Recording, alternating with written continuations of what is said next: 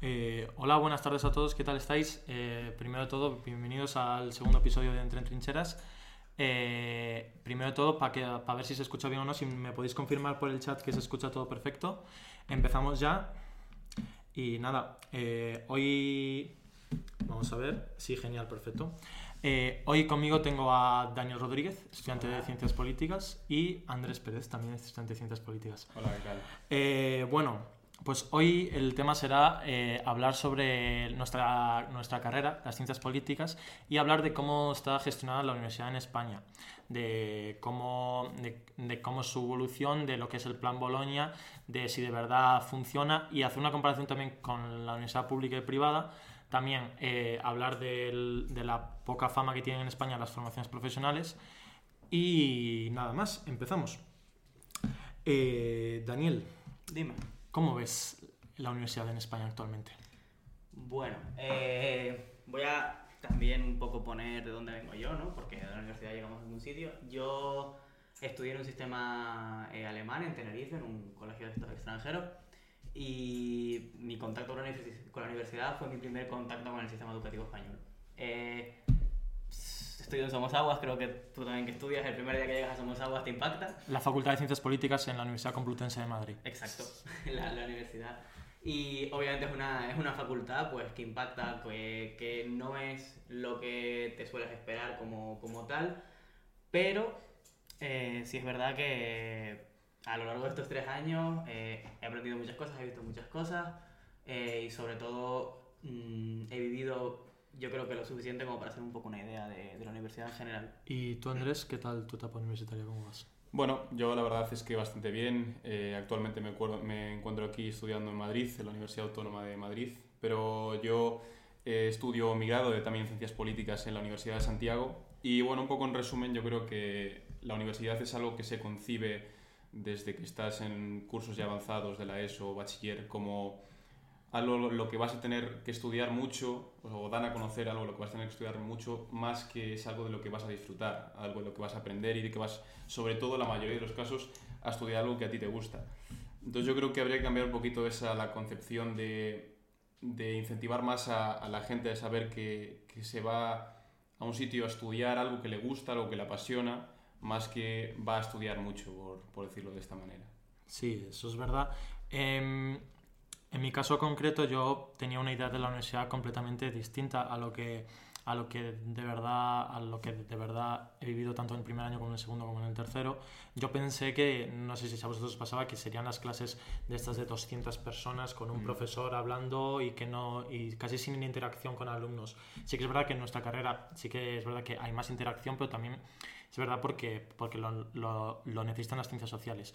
Eh, quería comentar también eh, ¿Por qué creéis que es tan importante la universidad en España y por qué se elige la, universidad y no, se, y no, se, eligen las formaciones profesionales? Por ejemplo, tengo aquí un dato que España está a la cola prácticamente del mundo, por así decirlo.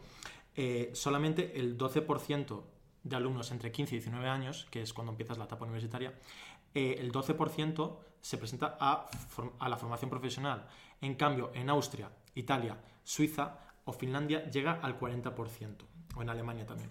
¿Por qué creéis que es esto? Y bueno, también queréis, y luego, también, perdona por, perdona por molestar, eh, si, eh, si tenéis vuestras, si queréis contar vuestras experiencias en la etapa universitaria y vuestras y todo lo que habéis vivido y por qué elegiste la universidad o, la formación profesional o por qué elegiste la formación profesional en vez de la universidad, lo podéis poner en el chat y os iremos leyendo. Eh, Dani, tú que estudiaste en el sistema alemán, supongo que te habrían inculcado como un camino distinto al que se inculca en España. En España desde bachiller ya vas selectividad, selectividad, selectividad y no hay tanta oferta de formación profesional. ¿Qué opinas? Sí, a ver, em, bueno, remontándolo un poco a cuando estaba en el instituto, en el sistema alemán hay una, una especificidad que se refiere a que cuando llegas a lo que aquí sería quinto de primaria, si no me equivoco, ¿quinto de primaria existe? Sí, claro. Vale, cuando llegas a quinto, si no me equivoco, más o menos por ahí, eh, el profesor te recomienda. En Alemania hay eh, tres niveles.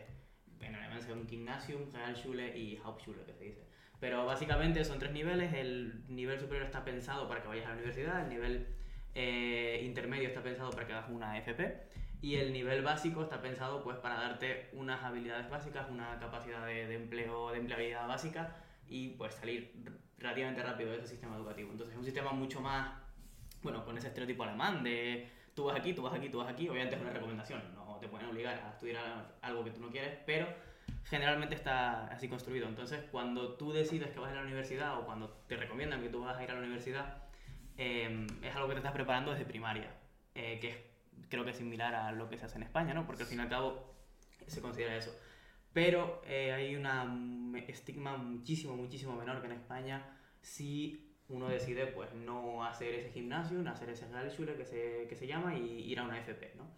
Eh, yo, por lo que he visto, o sea, en Alemania no había ningún tipo de pega, no había ningún tipo de... O sea, obviamente estoy seguro que hay, estoy generalizando, pero yo no vi nunca esa división que veo mucho más en España de, ah, bueno, vas a hacer una FP, no te vas a preparar tanto, o sobre todo con las generaciones yo creo un poco mayores, ¿no? De nuestros padres y tal, creo que también viene un poco de ahí, acarrea de que cuando España estaba pues en una bonanza económica era muchísimo más... Se supone que si sales de la universidad sales con un mayor sueldo, una mayor preparación, entonces pues eso era lo que podían aspirar muchísimos españoles y, y, por tanto debían aspirar. Sí, yo creo que nos quedamos con esa cultura y comenta aquí en el chat que las FPs en España es, es, están muy mal vistas porque y aparte hay demasiada gente en los grados universitarios. ¿Qué opinas, Andrés? Sí, yo creo que también en España está particularmente mal visto el hecho de, bueno, eh, se clasifica muy rápido eh, si estás en un grado, vales para estudiar, si vas a un FP lo que quieres es buscar de una forma rápida un trabajo o no te apetece estudiar, digamos así. Yo creo que esa es la concepción un poco errónea que hay, que hay en este país, que no es tanto como decías en, en otros países, pero yo creo que sobre todo la gran diferencia en, eh, con los grados y la formación profesional en el caso español es que, eh, digamos así, a grandes rasgos, la gran diferencia es que un grado te prepara de una forma, digamos, más teórica, eh, más enfocada a retener y absorber diferentes conocimientos teóricos, un poquito prácticos, pero sobre todo más teóricos de lo que estudias, lógicamente. Y digamos que la FP yo creo que te prepara, es como una especie de preparación intensiva hacia, hacia hacia el mundo laboral, yo creo. Yo creo que la gente que se decanta por la formación profesional eh, tiene un enfoque más eh, directo hacia el mercado laboral, hacia eh, a corto plazo conseguir bueno, un trabajo. yo creo que la gente que, esa es la concepción, yo creo que la gente se mete un poquito más buscando el corto plazo, en, el, en la búsqueda de un trabajo ya remunerado en este caso. Y yo creo que la gente que nos decantamos el, por un grado no es que sea ni seamos eh, mejores estudiantes ni peores estudiantes, simplemente quizás tenemos algunas aspiraciones de, de conseguir conocimientos teóricos un poquito más allá que, que, conseguir, digamos, el, los conocimientos prácticos para, para, insertarse en el mundo laboral ya a corto plazo. Sí, yo creo eso también. Y, y, y, y aparte quería recalcar que, o sea, tú cuando estás en tercero o cuarto de la ESO, más o menos, mm. tú ya ves los alumnos o los profesores ya te dicen, más o menos, eh, tú, eh, tú puedes ir más por la universidad, tú puedes ir más a un FP en, en función de tus notas y no tanto en función de tus habilidades, lo que es un poco dañino porque aparte hay, que esto es otro debate mucho más grande, que es en plan, que es eh, si de verdad hay tanta gente en la universidad. O sea, si de verdad hace falta 10 carreras de ciencias políticas, 15 de relaciones internacionales en toda España, cada una de ellas con 200 personas. Después esas personas, ¿a dónde van? ¿A dónde se dirigen? Porque tampoco hay unos datos estadísticos de, de los 100 estudiantes que salen de la Complutense de ciencias políticas, 20 se dedican al, al mundo de la politología. Entonces, estoy aquí con, un, con una con una quebradura de cabeza y por qué no enfocamos desde el, ya desde la ESO la posibilidad de que tú sacando buenas notas, sacando matrículas de honor en la ESO, tú puedas ir a un, una FP de cocina, de lo que tú quieras, ¿sabes? Por tus habilidades, ¿sabes? Pero bueno, no, sé si en Alemania es distinto, como dices. A ver, eh, yo lo que también veo un poco, y esto no es tanto Alemania, pero en general, sobre todo en España, que tiene de las universidades más antiguas del mundo, eh, históricamente hablando, las universidades están construidas de una manera que eh, era un lugar al que sí ibas a aprender, pero también ibas a aportar y era muy limitada, solo los más ricos de los más ricos de los más ricos podían ir a esa universidad. Entonces, claro, un sistema construido con esa idea, pues no tenía que lidiar con lo que tienen que lidiar ahora mismo las universidades, que al fin y al cabo pues es un derecho, ¿no? Si tú quieres ir a una universidad, puedes. Eh, entonces, se han tenido que, que industrializar un poco esa- esas universidades. Ha pasado de ser un... Porque claro, todos tenemos yo creo que idea de universidad de, bueno, yo voy y luego voy a ponerme... Y luego, y luego En- ya acabas con en- un trabajo y ya... No, o en general, cuando tú estudias en la universidad, esa un poco idea de, sobre todo en nuestras que son, con, Sí. son de letras, de ese, ese debate en la clase, ese discurso, ese... Sí, que al final, algo, que al pues, final vas y es un profesor con un y- PowerPoint y si tienes suerte es un profesor en que las prácticas están guays. y Exacto, está. es, es un proceso de, de automatización de lo que es ese grado, pero a la vez es que es necesario porque, claro, si son 10 alumnos en una clase, eh, bueno, creo que muchos lo hemos vivido ahora con las clases telemáticas que presencialmente vas poco y cuando vas hay relativamente poca gente, entonces se vive un poco más esa experiencia universitaria, muchos profesores no se han sabido adaptar, pero otros sí, y es verdad que a veces tienes esos debates interesantes, esa, ese tú a tú con profesores y alumnos, que ahora que es muy difícil tener cuando un profesor tiene Sí. 100 alumnos en una clase. Sí. 100 alumnos en una clase con igual cuatro clases y tiene que, de alguna manera, evaluar a esos, todos esos alumnos en De una manera año. igual, sí.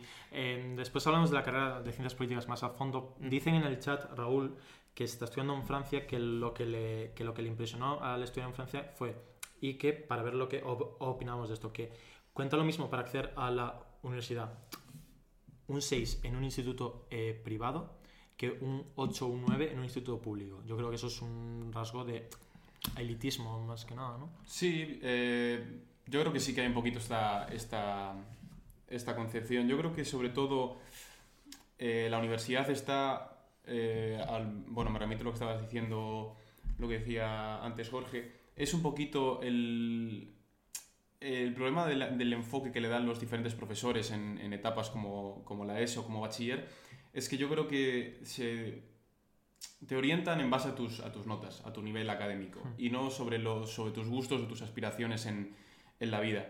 Eh, además, yo creo que se toman el- lo de, pues como decía antes, el, digamos el tema de los FPs como si fuesen algo de segunda, algo de, no, tú tienes X notas, no llegas al nivel eh, necesario para entrar en un grado o no te vemos eh, pasando la selectividad y yo creo que deberías irte a, algún tipo de, formación profesional. Entonces yo creo que ahí está el gran error. Yo creo que había que, dedicarse un poquito más a, preguntar a los estudiantes, eh, sobre todo a ver cuáles son sus aspiraciones, cuáles son sus gustos, si les gusta debatir en clase, si no, si le gusta... eh, bueno, yo qué sé, en definitiva yo creo que evaluar un poquito al- al- a los alumnos más que hacer un enfoque general a- al nivel académico de las personas, porque eso yo creo que hace mucho, mucho daño para, bueno, para, sobre todo para los futuros estudiantes o quita las alas a muchas personas que quieren hacer eh, o aspiran a diferentes cosas y al final o lo dejan de hacer o lo hacen a mal gusto o, o de alguna forma no, no se meten eh, o no, ni siquiera lo intentan en muchos, en muchos casos. Sí, claro, es que yo creo que es el problema, que por ejemplo en España el bachiller, primero y segundo bachiller, los contenidos son totalmente teóricos, lo cual me parece, en, en- o sea, a todos los rasgos, seas de ciencias o de letras o de sociales, creo que es bastante negativo para el futuro del alumno porque hay carreras, eh, hay carreras que son puramente prácticas, que quiero decir, Sí. Mm, o sea, en nuestra carrera, por ejemplo, no hay una asignatura, o sea, la única puede ser historia de España o economía, eh, que, que te indique muy bien hacia dónde, hacia dónde tienes que ir. ¿sabes? Sí. O sea, un estudiante de ciencias políticas se tiene que informar antes. eh, antes de entrar en la universidad, antes de hacer la selectividad y decir, vale, yo quiero hacer esto. Pues un estudiante de ciencias políticas, de economía ya no tanto porque la hay en segundo bachiller, pero eso, psicología, todo eso, se tiene que informar fuera de lo que es el ámbito universitario, porque yo, yo no sé en vuestro caso, pero los orientadores, en, eh, al menos en mi instituto, mm, dejaban bastante que desear. Bueno, yo así como anécdota, eh, eh, creo que era en cuarto de la ESO. eh, bueno, yo por mi, mi nivel académico en el que siempre fui bastante estándar, por decirlo de alguna forma, a mí me llegaron a decir de una forma despectiva que, que yo tenía que, que hacer, por mi nivel académico, eh, me acuerdo que al final de la clase hacían como, como una especie, seguro que hicieron a vosotros también, una, bueno, al final del curso más, los profesores de las diferentes asignaturas te hacían como una hoja recomendándote las, eh, bueno, los diferentes futuros, a dónde deberías meter, a dónde no, según tus notas, según tus tu forma de ser supuestamente, pero bueno, en realidad era, era por, tus, por tus notas, estaba clarísimo, porque una persona que tenía unos nueves y igual tenía un razonamiento eh, de un niño de tres años le decían que tenía que irse a medicina por, porque sí, ¿sabes? Y a mí, por ejemplo, como anécdota, que no significa que sea ni mucho más ni mucho menos, por mis notas, digamos, estándar me dijeron que tenía que meterme a un ciclo de mecánica que me, que me veían.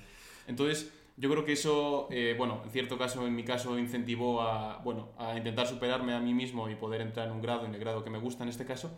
Pero yo creo que eso es lo que, lo que habría que hacer, un poco informarse, porque a mí nunca nadie me preguntó eh, qué se me daba bien, ¿sabes? Eh, no es cuestión de, no, es que soy de números, soy de letras, soy de chapar, soy de hacer cálculos, no, es, es, es cuestión de, de, ver si te gusta debatir en clases, si eres autodidacta por tu parte en ciertos temas. Al fin y al cabo, este cuando, cuando un sistema tiene esa carga de alumnos que tienen las universidades todos los años. Eh, y los institutos también tienen. Y los institutos también tienen una carga de alumnos increíble. Eh, tienes que estandarizar, tienes que destruir un poco esa individualidad, ¿no? Es decir, em, somos un número. Yo, cuando llega tu aplicación a la universidad, ven tu número, ven tu nota y ya está. Y eso, eso es lo que te define. Obviamente, esto está increíblemente criticado. Yo creo que hay muy poca gente a la que eso le parezca bien. Y yo personalmente he visto también personas que eran de 10, eran de increíbles notas y por tanto, como tenían buenas notas, tienen que ir a medicina y ahora medicina se dieron cuenta de que no les gusta. Sí, o simplemente que simplemente que tienes muy, muy buenas notas en bachiller porque lo que se te da bien es eso, eh, chapar, chapar, chapar, y sin, un, sin y ahora entramos en otro debate, sin un pensamiento crítico. Porque en, en, ninguna asignatura depende de la profesora, obviamente, pero a no ser que dependa del profesor y el profesor que te toque sea el, el mejor que existe, el pensamiento crítico no se mejora ni en primaria y no sé ¿cómo decirlo? No sé, que no se intenta eh, implementar e, esa capacidad de pensar por ti mismo. Tú lo que haces un examen de Historia de España en segundo bachiller, que eso ya tú eres preuniversitario, es soltar lo que, lo que hizo Primo de Rivera con causas, consecuencias, características y ya está. Es un poco... Yo ahí tuve suerte porque es verdad que todos mis exámenes, la tercera parte del examen, que era la que más contaba, siempre era una argumentación. Claro, por eso siempre era una diferencia con el sistema alemán. No, sí, pero es verdad que, o sea, es decir, el sistema alemán estaba dividido, que eso también, que te digan a, lo, a una edad bastante temprana, oye, tú no vales para la universidad, tú tienes que ir por aquí, pues obviamente eh, no es especialmente alentador, ¿no? Pero creo también que lo importante un poco de, de que lo dividan así, de que te vayan preparando y que te vayas mentalizando, es que también, pues, vas un poco de frente, lo vas a preparar a la universidad, ¿no? Eh, yo también fui preparado, es decir, todo mi, mi, bachillerato y tal, lo que más contaba siempre era pues mi capacidad de aplicar lo que he aprendido. Cuando cambio esa, ese, ese pensamiento y llego a la universidad, aquí en Madrid, en la Universidad Complutense, y me doy cuenta desde el primer semestre que todas las asignaturas son, toma 70 páginas de apuntes, léetelas y luego me las dices. Historia, economía, sociología, todo ahí. Es, es una limitación, ¿no? Es, es un cambio de mentalidad. Yo creo que todos mis amigos que estudian en España tienen una capacidad increíble para estudiar y para leer una página y aprenderse la memoria que yo no tengo. O sea, es decir, yo no tengo esa capacidad de memorizar y creo que es porque ustedes lo han entrenado año tras año tras año. Es memorizar, vomitar, olvidar. Y... Sí, yo creo que es lo que tú dices. Yo creo que a mí es algo que se me da bien, pero yo creo que se me da bien porque han hecho o me han obligado que se me dé bien. Es decir, mis exámenes de lo que dices tú, historia, eh, toda la literatura gallega en mi caso, toda la literatura española, te obligan a... Los exámenes son básicamente las que tú tienes que coger, eso, darte una, cantidad de, de, hojas y tú me tengo que preguntarte esta y si no te sabes esta suspendes el examen, entonces te, obligan a estudiar de todo. Aquí yo creo que también te dan, eh, en algunas asignaturas, depende del profesor, yo creo, en, la, en la universidad, y con la libertad de cátedra yo creo que hace que, que cada uno lo dé de una forma diferente o la concepción que tiene el sistema educativo también es diferente. Pero yo creo que también se hace eso de, pues lógicamente, en mucho más volumen, toma estas 100 páginas y plásmalas, pero yo creo que muchos a veces te dan las 100 páginas, en mi caso sobre todo, pero te dejan cierta cierta capacidad de razonamiento, cierta, cierta capacidad de interpretación sobre eso que sí que te tienes que estudiar, porque al fin y al cabo algo de historia, algo de economía, tú te lo tienes que saber tal cual, ¿no? Pero, pero sin embargo dejan esa, esa forma de, interpretación propia, yo creo sí, yo creo que ese es el futuro de la universidad. El futuro de la universidad es que los profesores, que los profesores se tienen que criar con el plan Bolonia, que después hablaremos. Los, los, no puede ser que profesores que nosotros nos, nos pasó este cuatrimestre tengan 70 años, tengan 71 años, o sea, 65. No puede ser que, y más en tiempos de coronavirus, porque no das, a, no das una visión actual de lo que es la educación. Y entonces, relacionado con esto y con el futuro de las carreras, comentan en el chat que los másters en Francia, por ejemplo, influyen tus notas, pero también es importante que tú tengas un proyecto de futuro. Mm. Este proyecto de futuro, ¿de verdad nos lo enseña la universidad o, no lo, o lo, lo tenemos que buscar nosotros? Porque yo, por ejemplo, en la universidad, a mí nadie me dijo, eh, puedes tener estas salidas, pero yo creo que tú vales para esta, al, al menos en mi caso. Yo creo que la universidad se tiene que centrar en tener menos profesores, mejores profesores, más cualificados, más jóvenes y dar, y dar esa cercanía con los alumnos que yo tuve dos o tres veces. A ver, el problema con los profesores, eh, al menos lo que yo he visto, sobre todo yo creo que cuando todos llegamos a la primera clase de un profesor, creo que desde ahí se ven ciertos aspectos. Primero, se ve si ese profesor eh, eh, le gusta su asignatura o no. Porque yo he tenido un profesor de economía que se ha pegado 15 minutos explicándonos un gráfico que se movía un 0 con 1, porque le encantaba, porque veías que le gustaba, y a pesar de que era un tostón y de que a mí la economía nunca me ha gustado muchísimo, te lo tragabas porque te gustaba. Y luego he tenido profesores que llegan, te ponen un PowerPoint y lo leen, ¿no? Sí, Y aquí hay debate de privado, público, etcétera, en el que si quieres nos metemos más sí, sí, adelante. sí, nos metemos ahora si queréis. Bueno, pero a lo que quiero llegar con esto es que si es un poco la mentalidad también de nuestros padres, ¿no? Eh, yo me saco una oposición y, y me paga el Estado y vivo tranquilísimamente, ¿no? Y no, no modifico, no, como no hay competencia real, no hay un Sí. verdadero jefe que me esté diciendo eh, que tengo que actualizar Ah, mi no tal. tienes esa carga. de- Claro, no tengo que actualizar eso. Y así se dan, pues, profesores no, que hemos tenido este pi- propio semestre y que cada semestre tenemos mínimo uno o dos, que pues te dan su libro o te dan su PowerPoint de 100 p- o páginas o te dan lo que sea y, y ya está. Y se nota, se nota y creo que si lo notamos nosotros que prácticamente no tenemos Sí. idea de, de docencia, creo que lo notan ellos, lo nota el rector, etc. Y aquí, si no quieres me meto en lo de la privada ya, Sí, sí. Aquí hay una, una competición que las privadas van a empezar a ganar y van a empezar a ganar Yo creo que están fuerte. ganando ya por lo que conozco. Sí, sí, sí, yo por lo que veo están ganando que mm, llega un profesor que le gusta, tiene sus proyectos, tiene sus formas de, de hacer que te interese por asignatura, de que aprendas. Y, y al fin y al cabo eso es bueno tanto para el alumno como para el profesor, Claro, es- como para la propia universidad como Claro, negocio, es que ¿no? ¿no? sé si hay alguien que creo que creo que está, no sé si está, alguien que estudie en una uni- universidad privada, pero lo bueno de la universidad privada es que funciona como una empresa. Una empresa tiene sus empleados y es- es- en este caso los empleados no son los alumnos, son los profesores. Entonces, como los profesores hagan mal su trabajo, Claro. eh, ¿qué hace la, la universidad? Pues mira, tal. Entonces, yo creo que todos los años, por lo que me han dicho a mí, eh, al final de cada cuatrimestre se da una evaluación general de los profesores y ahí, y ahí el rector de esa universidad tiene más implicación porque, por ejemplo, el- ya me dirás tú que con 100.000 alumnos casi que tiene la Universidad Complutense de Madrid, ¿qué implicación va a tener un rector que solo es para uno, ¿sabes? En plan, Claro. A ver, a ver, yo creo que es eso, que yo creo que la implementación de ciertas cosas como del sector privado, en este caso, como dices tú, la evaluación, el control, Menos el precio, el precio no. Exactamente, el precio no, pero yo creo que estas cosas sí que sería buenas introducirlas, digamos, en la, en la educación pública. Yo creo que sobre todo das voz a...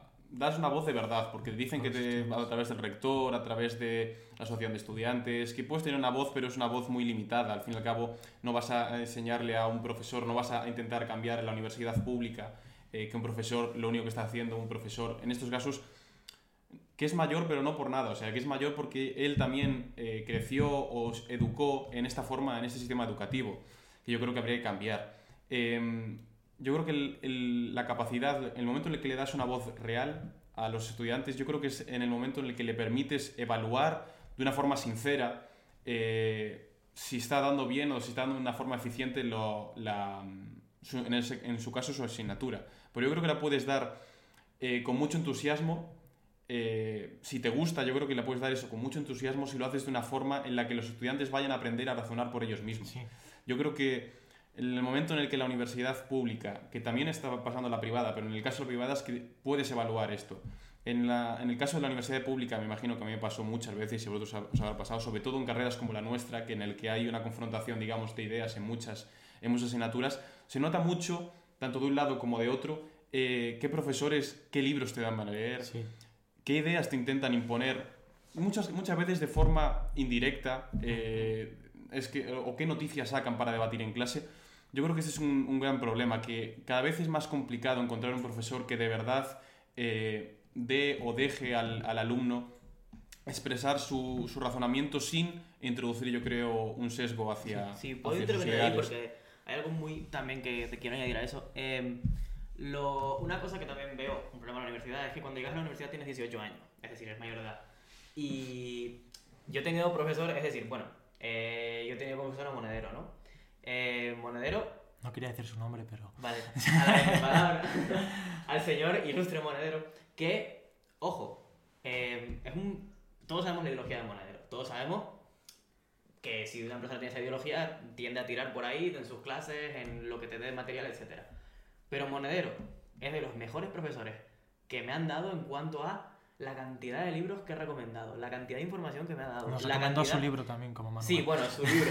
Pero aparte de su libro, eh, Monedero cada vez que decía una frase en, en- en clase, al final te decía de qué libro venía. Y habían tanto libros de su ideología como libros neoliberales, no sé si te acuerdas, pero Sí, sí. libros de antiguos eh, secretarios de Estado de Estados Unidos. Sí, sí. En general, te daban muchísimo. Es verdad, ob- obviamente el libro del secretario de Estados Unidos pues te lo ponía como el diablo liberal, ¿no? Sí. Pero si tú eres capaz de. Porque al fin y al cabo yo creo que si estás en la universidad deberías ser capaz de decir, vale, esta persona tiene esta ideología. Pero es que la cosa es que no te enseñan a ser capaz. Tienes No que ser enseñan, tú. Tienes pero que a ser la tú. vez hay un poco de agencia, ¿no? En, en tu. O sea, si tú eres un individuo que tiene la capacidad Sí, de votar, claro, claro, claro, claro. se supone que también tienes la capacidad de informarte. De Y pensar si, por ti mismo. Sí, si a sí, mí sí. me da clase un señor que es su ideología, o bueno, o, aunque no sea monedero, aunque sea, yo qué sé, el profesor X, yo veo lo que dice, yo veo un poco su ideología, veo lo que me recomienda, y yo Sí. creo que yo como individuo tenía que ser la capacidad de decir, vale, me ha recomendado estos libros, Sí, pero Y una cosa, es muy difícil, y más cuando es tu primero o segundo año que no tienes, que no tienes Esa, capacidad de pensamiento, es que un profesor, tú, tú ser capaz de decir, vale, esto es, lo que, esto es lo que dice el profesor, pero yo puedo buscar otra cosa que puede, que puede contradecir eso. Entonces, por ejemplo, a mí si me da eh, clase un anarcocapitalista, yo sé que no me va a convencer, o sea, yo sé que me puede convencer en algunas ideas, pero yo tengo esa capacidad de raciocinio para decir, vale, yo tengo que leer más sobre esto, sobre esto, sobre esto, porque estoy seguro de que este, este hombre no tiene razón. Claro. ¿Sabes? Entonces, Yo creo que- eso es lo malo de que un profesor es como, en ese sentido es como un padre, porque como que te está educando en algo y que tú sigas algo, ¿sabes? Entonces, entonces tu, capaci- tu capacidad de raciocinio queda un poco mermada en ese Pero sentido. al fin y al cabo, es que la universidad, o sea, a ver, y esta es mi perspectiva un poco, eh, igual también se ve un poco influenciado de lo del sistema alemán y tal, porque ahí es verdad que me pusieron esa idea de tú eres tu propio individuo, piensa desde Sí, el sí. principio. Pero eh, yo lo que veo al menos es que si en la universidad eres un adulto, es decir, tú ya no vas a clase porque te obligan tus padres. Sí, sí. Tú pero- vas a clase porque quieres y tú te plantas ahí y escuchas esas dos horas de, de charla de un señor, pues para tenerla. Y en- desde mi perspectiva es un poco tu responsabilidad. O sea, obviamente el profesor, si entra como hemos tenido... Ah, bueno, si quieres... No, no, No, no, sí, sí, sí. bueno, que como este mismo profesores, no decir nombre, hemos tenido profesores que defienden a Kim Jong-un, bueno, Sí. obviamente eso es más fácil de, de atisbar que si un profesor simplemente es centro izquierda, centro derecha y tal. Pero yo creo que como individuo yo debo de tener esa, esa habilidad, ¿no? Al fin y al cabo la libertad de cátedra es intocable y, y al fin y al cabo mi, mi habilidad para determinar lo que es. Obviamente no voy a decir, "Buah, este señor es comunista, por tanto voy a buscar exactamente libros que refuten esto para tener una idea Ya, ya. Obviamente eso es muy difícil, pero sí tener en cuenta, vale, me está diciendo, a no ser que sea economía, ¿no? Que en economía no te va a mentir, pero porque son números. Pero si tienes una cierta teoría, si el señor te está dando una perspectiva marxista, eh, yo no estudiaba Marx, bueno, sí he estudiado Marx en la carrera, pero yo sabía bastante de Marx cuando llegué a la Ya. carrera, entonces yo veo un poco eso. Obviamente en primero es más difícil, pero creo que sí, de verdad es la responsabilidad del individuo. Yo creo que de cierta forma es inevitable que una persona con, y sobre todo en el, en el caso de nuestra carrera, con, con unos fundamentos tan logrados, con, una forma de pensar tan trabajada, con tanto conocimiento, es difícil que una persona no tenga un sesgo hacia, hacia su- Sí. sus ideas. Ahora bien, teniendo este sesgo hacia tus ideas, tú puedes enseñar eh, la diversidad. Es decir, yo he tenido profesores anarcocapitalistas que me han mandado leer eh, el manifiesto comunista, por ejemplo. Claro, O sea, te han dado las diferentes o los principales libros de cada tipo de ideología o de teoría económica y él siempre, en este caso, bueno, estoy hablando de Miguel Ancho Bastos, que seguro que alguno lo conoce, eh, en este caso, eh, él lógicamente es imposible que, una- que un profesor o cualquier tipo de persona con unos conocimientos tan logrados no dé su perspectiva sobre algo. Pero lo bueno, lo que habría que hacer es, es, es dar la, sobre todo la posibilidad de a una persona que no piensa como tú eh, y que seguramente no tenga ni un cuarto o ni un quinto de, la- de los argumentos que tú puedes tener a favor de algo comparados con el profesor, a expresarte de una forma menos técnica, a expresarte de una forma con menor conocimiento y eso es lo que había que, yo creo que incentivar un poquito. Eh, eso, primero, dar la capacidad a las personas con, lógicamente tendremos siempre, o en la mayoría de los casos, mucho menos conocimientos que un profesor sobre algo, sobre su asignatura sobre todo, pero sobre todo eh, educar en la diversidad, aun sabiendo que va, va a existir un sesgo hacia su ideología, como, como tenemos todos, yo creo que educar en la, en la diversidad es, es la base para que tú al fin y al cabo seas cada vez más autodidacta, que yo creo que cuando empiezas la carrera, como decías tú, eres un adulto, pero yo creo que eh, te sigues tomando al principio, por lo Sí. menos me pasó a mí, en la universidad como si estuvieses en bachillerato. Es decir, tú estudias o estás en la universidad por y para aprobar el examen, no haces más. Yo creo que una vez llevas ya, por ejemplo, a mí pasó en tercero, llevas un par de años ya en, en la universidad, empiezas a cambiar un poco esta perspectiva de la universidad y empiezas a, a ser un poco de autodidacta, a leerte libros, a, a, pues igual esto no es así, igual tengo que buscarlo, igual Sí, no estoy sí. de acuerdo. Yo creo que cuando empiezas, a- cuando empiezas a ser autodidacta en la universidad es cuando de verdad empiezas a, a aprender sobre, sobre lo que se trata, digamos. Exacto, yo creo que al menos a mí y a ti podemos decirlo que el primer año llegas a Madrid, la capital de España, y es como, joder, fi- fi- fiesta, eh, eh, ir a estudiar un poco y el fin de tal, no sé qué, pero al fin y al cabo hacer un trabajo tal, pero al fin y al cabo tampoco tienes esa ansia, al menos en mi caso, vaya, eh, por, No, por sí, estar leyendo libros todo el rato, que luego claro. hay compañeros de mi clase que sí que lo hacían, pero pero luego ya vas en segundo, en tercero y dices tú, Buah, pues me puedo comprar este libro que me recomendó este y tal y puede ser guay. Y esto lo puedo ligar con, después seguimos hablando de ciencias políticas como tal, pero ¿cuál es el objetivo real de la universidad? ¿Encontrar un trabajo o fomentar el pensamiento crítico para luego eh, encontrar un trabajo? Yo creo Sí. que eso depende de la carrera. ¿Sí? Yo creo que, por ejemplo, en el nuestro, eh, bueno, digamos Bueno, en casa, lo podéis comentar por el chat en vuestro caso. yo creo que en nuestra carrera, yo creo que, en- hablando desde mi caso, lógicamente, y me imagino que el vuestro también, seguro que comentáis, yo creo que se fomenta, el objetivo de la universidad es, primero, eh, dar a conocer una serie de conocimientos que, lógicamente, van a ser fundamentales para que tú tengas un trabajo o te puedas introducir al mercado laboral en el ámbito que tú quieras. Pero también en el caso de nuestra carrera, yo creo que es algo en el que te enseñan a razonar, te enseñan a tener un pensamiento propio. Yo creo que ese es el objetivo. Yo creo que más que el objetivo de la universidad, así a forma general, porque es, es difícil eh, saber cuál es, yo creo que mm, va por carreras, yo creo. Porque yo creo que, por ejemplo, tengo amigos que están estudiando una ingeniería y, y en, eh, el objetivo de esa carrera es, es salir con unos conocimientos claros.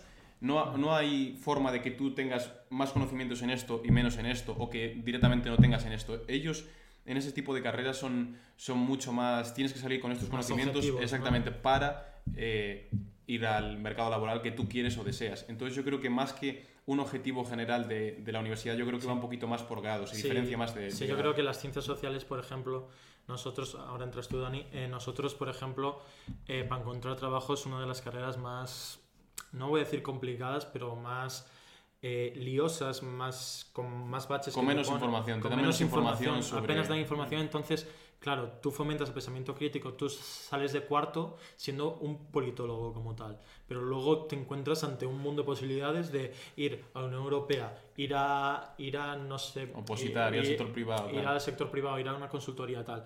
Tú, Dani, ¿cómo lo ves? A ver, yo. Si hay alguien escuchándonos que, que esté planteándose ir a políticas o no. Sí, sí. Eh, algo que quiero dejar claro es que si entras a políticas, primero tiene que gustar mucho la política, pero no solo la política de ah, la izquierda, la derecha, no. Yo recuerdo el primer año, el primer semestre, estudiar protoculturas de chimpancés. O sea, es una carrera con muchísimo abanico porque al fin y al cabo lo que te van a decir todos los profesores en primero es que eh, la política es cualquier interacción entre dos individuos o la política es gente haciendo cosas. Te van a dar mil y un, mil y un definiciones de política y al fin y al cabo... Mucha mm, teoría, hay mucha teoría. entras con muchísima teoría, pero al fin y al cabo eh, lo que te están enseñando es un poco, te están dando, no sé si qué persona nos digo esto, pero gafas para ver la realidad, ¿no? Eh, te Sí. están dando una forma de entender un hecho y realizar, pues, yo que si quieras, una, una solución o, o entender la base de ese hecho, lo que sea. Entonces, y no digo que entres clarísimamente diciendo, guay, yo quiero hacer esto, nadie sabe eso. Pero sí tienes que entrar un poco con una, con una capacidad de tú mientras estás en la carrera... De cambiar tu pensamiento también, Sí, ¿no? no, pero mientras estás en la carrera tirar por una dirección u otra, ¿no? Yo en primero no pensaba que iba a estar haciendo un podcast. Ya, claro. Y- Y, son cosas que te da la vida, que empiezas a, Exacto. empiezas a hacer, empe- empiezas a innovar. Entonces, claro, Y- porque al fin y al cabo, esta carrera yo pues, saldré en cuarto sabiendo muchas cosas, Hmm. pero si lo miramos un punto económico, ¿qué le, tengo- qué le puedo ofrecer yo a alguien para que me pague a cambio de ello? Claro, le puedo claro. hacer estudios, le puedo A ver, al fin y al cabo- explicar cosas, pero yo Bueno, no... Yo creo que, eh, estando todo de acuerdo con lo que tú dices, yo lo que creo que. No creo que tenga pocas salidas, yo creo, ni. ni... No, yo creo no, que el no, problema es la falta de información, yo creo Sí. que existe. Yo, por ejemplo, para, para saber las diferentes salidas que, que podemos tener en, en este caso, he tenido que informarme yo por mi cuenta, es decir, O preguntarle a profesores. o tú, preguntar a los profesores y que te digan, y ver al final los índices de empleabilidad de esa carrera y decir, joder, son altos. Sí, sí, es sí, pero decir, tú no sabes nada. Claro, Sí, lo que pasa es que no sabes hacia dónde enfocarlo. Yo, por ejemplo, en mi caso, mi carrera creo que es un poquito más diferente a la vuestra porque es ciencias políticas y administración pública.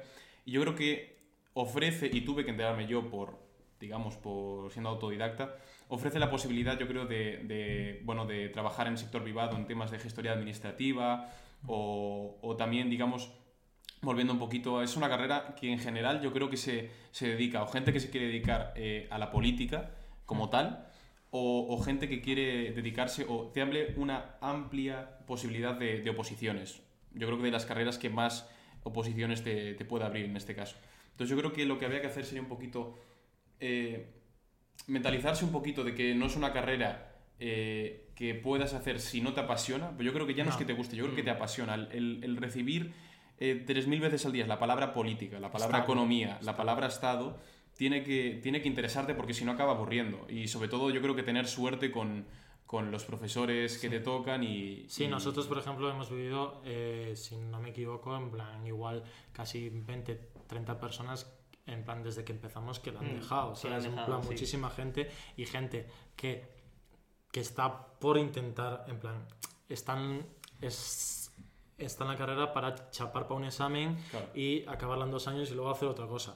Porque es una carrera que tú sales de la carrera sabiendo mucho más por la que has entrado y cada año sabes mucho más.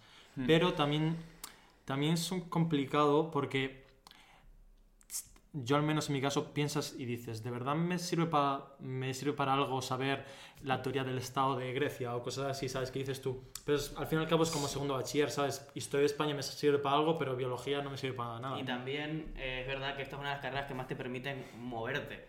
Yo creo que todos Sí. los profesores que hemos tenido han sido, no han salido hecho una posición y se han metido a la carrera. Claro. Han, han escrito libros, una profesora que Han ido a hacer clase a Inglaterra, a, Estados Unidos. han ido a hacer estudios a Estados Unidos, han ido a, revi- a- a ver la seguridad de elecciones en Sí, Kazajistán. o sí, sea, cosas así. sí. tenemos, lo bueno de esta carrera es que te da un abanico amplio de, de oportunidades cuando sales. El problema es que esas oportunidades no son... Yo tengo amigos en ingeniería que salen de la carrera y tienen, tienen dos ofertas de trabajo, una oferta de máster, eh, Pero está más posibilidad de posiciones. está más Sí, demandado. también, obviamente más demanda, pero también es, es muchísimo más mecánica esa forma de que tú sales de la, de la carrera y tienes un set de habilidades que se ligar a estas ciertas cosas y estas ciertas cosas pues ahora mismo tienen mucha oferta, ¿no? Eh, comentan en el chat que esto lo vamos a contestar tú y yo para ver qué opinas. ¿Y no creéis que el título, por ejemplo, de la Complutense está un poco desprestigiado por la fama que tiene ser de la Facultad de Podemos? ¿Y cómo se podría cambiar eso y recuperar el prestigio? Pues muy fácil. Ah, primero hablo yo, después, después te digo a ti. Eh, yo creo que simplemente es dejando que la gente evolucione un poco. O sea, nosotros el año pasado vi- vivimos situaciones vergonzosas en la facultad, después la podemos comentar, como romper muros, eh, graf- grafitear eh, aulas, grafit- la gente durmiendo en los pasillos. Habrá gente a que le guste porque mm, dice, dice soy, soy muy libre, es mi libertad de expresión y lo que quieras, y te quedas a dormir un fin de semana en la facultad, muy bien. Entonces, eh, yo creo que es cambiando eso, yo creo que es, yo creo que es con las nuevas generaciones que entren, que, nos, que no se estanquen en un discurso de, eh, "Buah, facultad de Podemos, me voy a ir a, a, a fumar X y, o a beber Y. Y, y a estar todo el día ahí con tus amigos, tal, no sé qué. Yo creo que hay que hacer vida universitaria, hay que meterse en asociaciones si tú quieres y todo eso, ¿sabes? Pero siempre con un respeto, siempre con un respeto a la institución que es la Complutense, que aunque a veces nos fastidie un poco, eh, tal. Eh, el ¿Qué efecto, opinas? El efecto Somos Aguas, ¿no? El efecto, Efecto- Somos Aguas se refiere a que nuestro grupo de conocidos y amigos eh, entramos comunistas a, a la, a la universidad y, y, no, y cada vez no- nos vamos más a la derecha, ¿no? Eh, tampoco es que seamos de derecha, pero tiramos cada vez más. Eh, creo que mm, la facultad, como dije al principio, eh, te impacta, ¿no? Yo, las universidades a las que había ido, claro, cuando vas a una visita a la universidad te llevan a su aula bonita, te llevan a ver las cosas... Facultad de Derecho Claro, sé claro, te llevan a sí. las cosas bonitas, ¿no? Yo, yo una recuerdo clase así, que me sí, llevaron a una facultad en Múnich de 200 años, preciosa, etcétera. Tú llegas con esa idea, llegas a Somos Aguas y te llevas una hostia a la cara, ¿no? Pero, pero quitando eso, quitando que la facultad sea literalmente, y no lo digo de broma, literalmente una cárcel, ¿vale? O sea, Sí, si hay alguien que quiere ir a Somos Aguas, eh, era una cárcel. o sea, que convirtieron en la facultad. Pero quitando eso y quitando que es verdad que hay, que yo creo que es una minoría bastante, mm, ¿cómo se dice? Minoría... Sí, pero lo monopoliza. Sí, es una, es una hablamos de- minoría, pero sí es verdad Mm. que, hay, que hay mucho de eso. Y, y ojo, que si tú entras a la facultad y te apetece militar, te apetece entrar en una organización, hombre. estás en todo tu derecho, dice, ¿no? es muy entretenido y yo creo que no he, encontrado, no, no he conocido a nadie en esa facultad que no sea majo, que no sea una buena persona. Pero sí es verdad No, no me que, rompas la pared. Quiero decir, no. sí es verdad que estar en la facultad de Somos Aguas, pues te da, te da un estigma, ¿no? Y te da un acto de, bueno, yo soy comunista, ¿no? No sé si en Santiago pasa lo mismo un poco. No, yo creo que he tenido suerte en este sentido, eh, tanto la de Santiago como aquí en Madrid. Yo creo que es una facultad, por decirlo de. por rebatir un poco vuestro término, un poquito más neutral, yo creo. Eh, también es verdad que en el caso de la de Santiago es una facultad nueva, creo que tiene aproximadamente 30 años.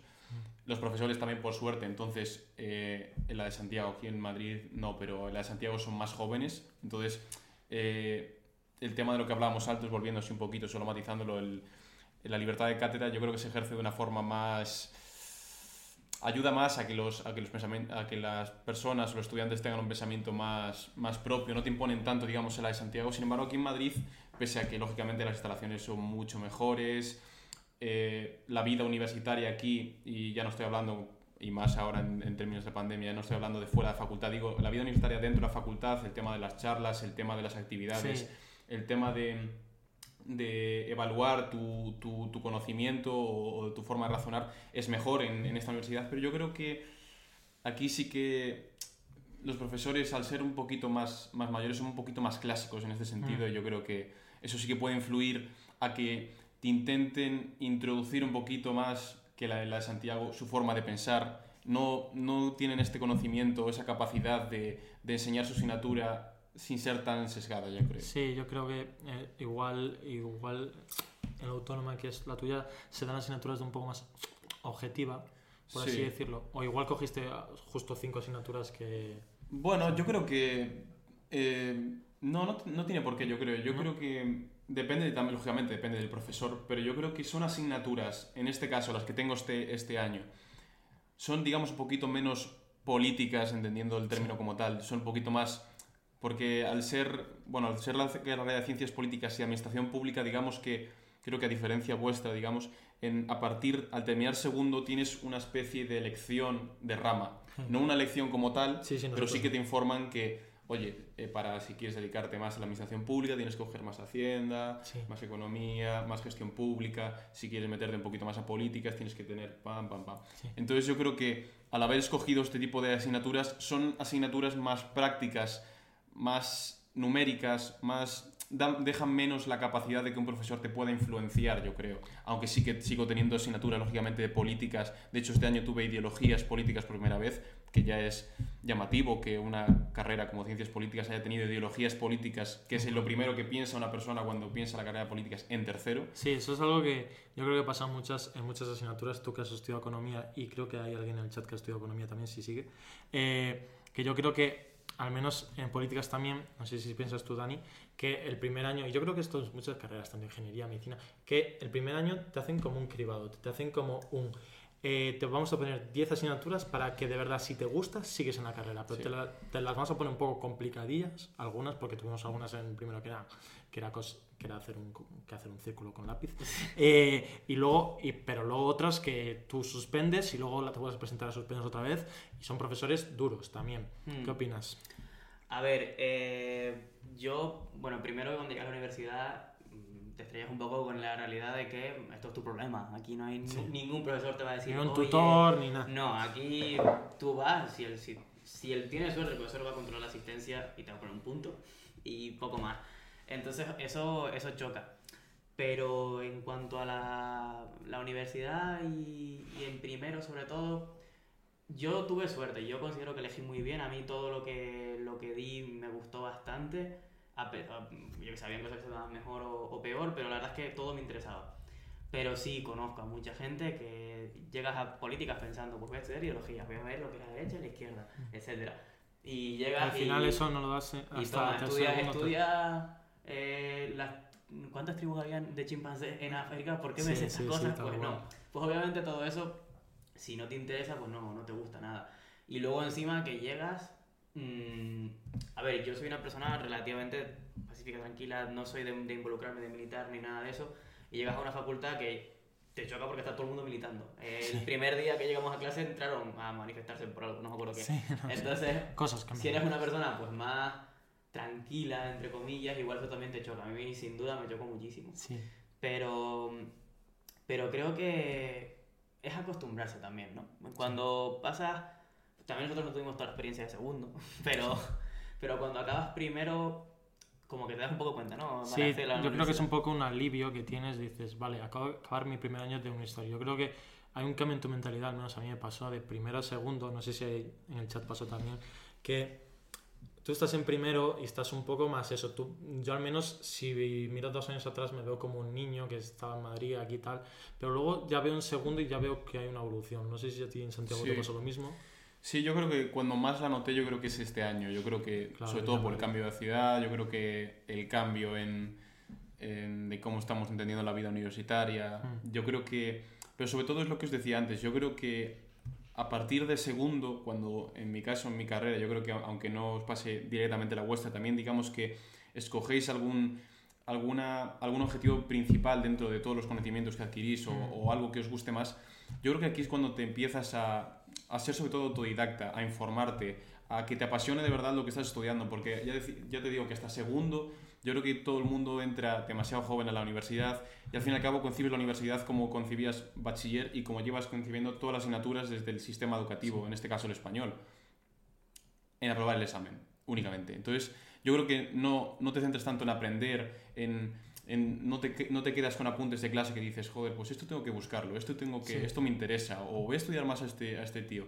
Entonces yo creo que eso es, cambias, yo creo, cuando llevas un par de años en la universidad y ya ves de qué rollo va, de que no es únicamente coger y estudiar, o a veces incluso empiezas a leerte las, las lecturas voluntarias que te mandan. Sí. Que yo creo que eso es ya, eso ya parece, Eso ya aunque suene de broma, vale. yo creo que dices tú, "Jo, pues entonces me Vale, interesa verla, la carrera, ¿sabes? sí, sí. Claro. Y, vale, sí, dime. Bueno, nada, que también quería destacar y también una duda, o si ustedes dos, porque yo creo que esto no lo tengo nada claro, pero yo, sobre todo hasta ahora, consideraba que las mejores eh, asignaturas que había tenido eran las que el profesor me decía, vale, haz un trabajo, ¿no? Yo el año pasado, el profesor básicamente me, me dio casi, entre comillas, libertad total para hacer un trabajo y fue, yo creo que lo mejor que me lo he pasado y Sí. que he hecho en la universidad, ¿no? Eh, yo lo Y hice no tener esa angustia por un examen. Sí, ¿sabes? pero también yo ahí aprendí muchísimo y vi lo que me gustaba, vi cómo trabajaba, aprendí muchísimo. Eh, y, y el profesor apenas hizo nada. Pero luego, eh, este año he tenido una asignatura que era horrible, es decir, era, no sé si hay alguien que haya cursado conmigo, pero era una asignatura eh, sociología política básicamente. Sí, creo que hay uno en el chat que Vale, lo usa. seguramente hay alguno que lo haya hecho conmigo, que era una asignatura horrible, una asignatura porque primero la profesora era horrible y por te tenías, no sé cuánto en total, pero un montón de lecturas, no sé si eran en total unas más de, no sé, 400 más páginas de libros de autores antiguos, etcétera. ¿Qué pasa? Que ahora he salido de esa asignatura y tengo un montón de información nueva, he aprendido muchísimo a base de ese, eh, ese sentarme y tener que leer una barbaridad y entender lo que estaba leyendo porque luego el examen era el 100% de la nota y esa Sí. tensión, ese, ese auto, auto odio un poco que, Sí. que, te- que te vienes cuando estás estudiando, luego ha resultado que por la fuerza he aprendido, ¿no? Ya, sí. Entonces hay un poco una dualidad, porque son como los dos extremos, ¿no? Un profesor que te da 400 páginas y ayuda y otro que te dice haz lo que a ti te guste. Ya. ¿Qué crees sí. que es más efectivo? Yo creo que, yo creo que, sinceramente, yo creo que dar mil lecturas y hacer un examen final no, no es efectivo para nada. A No ser que, obviamente, tú te quedas con, un- con algunas ideas, pero, Con muy va- va- poco. pero vamos a ver, en plan, si tú haces un trabajo, si a mí me viene mañana un profesor, el lunes, bueno, o cuando sea, me viene un profesor y me dice, oye, ¿qué tema te interesa? Yo digo, X tema. Le digo, la relación entre España y Portugal. El Celta de Vigo. en- o el Celta. Y, y me, y, me dice, eh, bueno, pues haz un trabajo sobre el tema y me lo vas mandando cada semana actualizado y coges estos libros para hablar con el tema. Eso es increíble. Sí, eso, es, eso es Yo brutal. creo que es, sobre todo, yo creo que lo mejor es una mezcla de esas dos cosas. Sí, Ni únicamente dar... Una libertad total. Una libertad total, porque al fin y al cabo, por ejemplo, esto es comparado, por ejemplo, cuando tú, imagínate, pon un, un ejemplo, digamos, actual que conocemos todos. Tú, si basas, por ejemplo, tus ideales en, en Twitter, al fin y al cabo, tú vas a estar siguiendo a las personas que piensen como tú o que tú crees que piensen como ellas. Entonces, al fin y al cabo, no estás aprendiendo, estás repitiendo únicamente lo que tú crees que es, que es verdad y el resto lo vas a concebir como que no es verdad, no te informas de lo demás. Hmm. Entonces, yo creo que aquí pasa un poco lo mismo. Si desde el principio te dan una libertad total para hacer lo que tú quieras, al fin y al cabo, pues estás metiéndote más eh, los conocimientos que tú crees que son la verdad absoluta y nada más. Entonces yo creo que habría que eh, ser como una parte, digamos, general en la que sí que te enseña a través de lecturas, a través de, de vídeos, a través de diferentes eh, formas o plataformas, eh, conocimientos generales para ver que no solo es tu verdad absoluta y luego ahí sí que te, que te den un cierto grado de libertad, ya sea haciendo un trabajo o ya sea haciéndote una pregunta sobre esos conocimientos en los que tú tengas que razonar sí. En los que tú, por ejemplo, en el caso de, un profesor, un examen que a mí me llamó mucho la atención, que es el profesor que dije antes, que a mí me gustó mucho, Miguel Ancho Bastos, eran un montón de libros, un montón de lecturas muy diversas y luego llegaba el examen y el examen, eh, no había apuntes para el examen, el examen eran cuatro noticias y tú, de actualidad, eh, y en esas cuatro noticias, tú elegías la noticia que tú querías y entonces tú, el, tu examen tenía que ser argumentar si estabas no era si estabas a favor, si estabas en contra, si te daba igual, etcétera, etcétera, lo que quieras, pero tenías que argumentar. Entonces, eso yo creo que es lo importante, dar unos conocimientos generales para que tú tengas la capacidad de argumentar a favor o en contra de, una cosa. Sí, no sé lo que opina el chat sobre esto y yo creo que lo importante al fin y al cabo en estas carreras de ciencias sociales sobre todo es lo que hablamos al principio, fomentar ese pensamiento individual y pensamiento crítico que no tienes al empezar la carrera y que tienes que tener para encontrar un trabajo o lo que sea eh, a la salida. ¿Algo más que añadir tú? No, No, nada más. Pues podemos- podemos, si nadie tiene nada más que añadir por el chat, vamos a ir comentando las noticias de esta semana. Vamos, una hora ya, ¿eh? Se pasa volando. Se pasa volando. Y nada, podemos empezar. ¿Con cuál empezamos, señor editor? Señor realizador, pónmela Hay ahí. que darle las gracias a nuestro... Hay que. Se llama Marcos y está ahí y tal. Vale, José Ábalos. ¿José Luis Ábalos se llama? Sí, José Luis Ábalos. ¿no? Vale. Aquí esta noticia va a dar bastante juego. Va a dar... Lo vamos a enfocar por dos partes. Vale. La noticia se resume en que eh, Unidas Podemos y PSOE en el acuerdo de gobierno eh, eh, pactaron, porque está en el programa, eh, bajar el precio de los alquileres. Eh, regularlo, perdón, regularlo. Entonces, eh, este señor ayer dijo que no lo iba a hacer, que eh, la vivienda también es un bien de mercado y tal, no sé qué tal. Vale. Vamos a enfocar dos debates ahora. El primero, se deben pactar, o sea, se deben cumplir esos pactos que se hacen en un programa, eh, porque no hay ninguna ley estatal, no hay ninguna ley española que diga tenéis que cumplir esto, porque si no os vais del gobierno. Y luego el segundo debate, con el que podemos empezar si queréis, Mm. es se deben regular los precios de alquileres. Empieza Dani.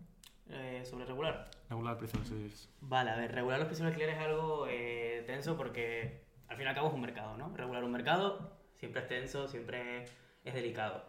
Eh, primero de todo quiero dejar relativamente claro que regular el mercado de alquileres no va a deshacer ese, entre comillas, elitismo que existe. Es decir, si yo tengo una casa y en el centro de Madrid, ¿no? Y no la puedo alquilar por 1000 euros y la tengo que alquilar por 800, eh, o bueno, o por 600 o lo que sea, eh, no significa que una persona de clase trabajadora pueda mudarse al centro de Madrid. Significa Claro. que ahora yo voy a hacer entrevistas mucho más rigurosas a la gente a las que voy a meter en casa y voy a eh, elegir a alguien que, pues por ejemplo, no cause de tanto desperfecto, Claro, es ¿no? Por ejemplo, y ahí lo que manda, como mandaría en un mercado no regulado, no estoy viendo por ningún Sí, sí, sí, ni por sí, uno sí. ni por otro, pero lo que mandaría en un mercado no regulado sería un poco el dinero, ¿no? Sí, pero un apunte, en este- un apunte rápido. Con regular el mercado de alquiler no quiere decir, porque hay gente que lo veo por Twitter y dice que un piso en el centro de Madrid que cuesta para una persona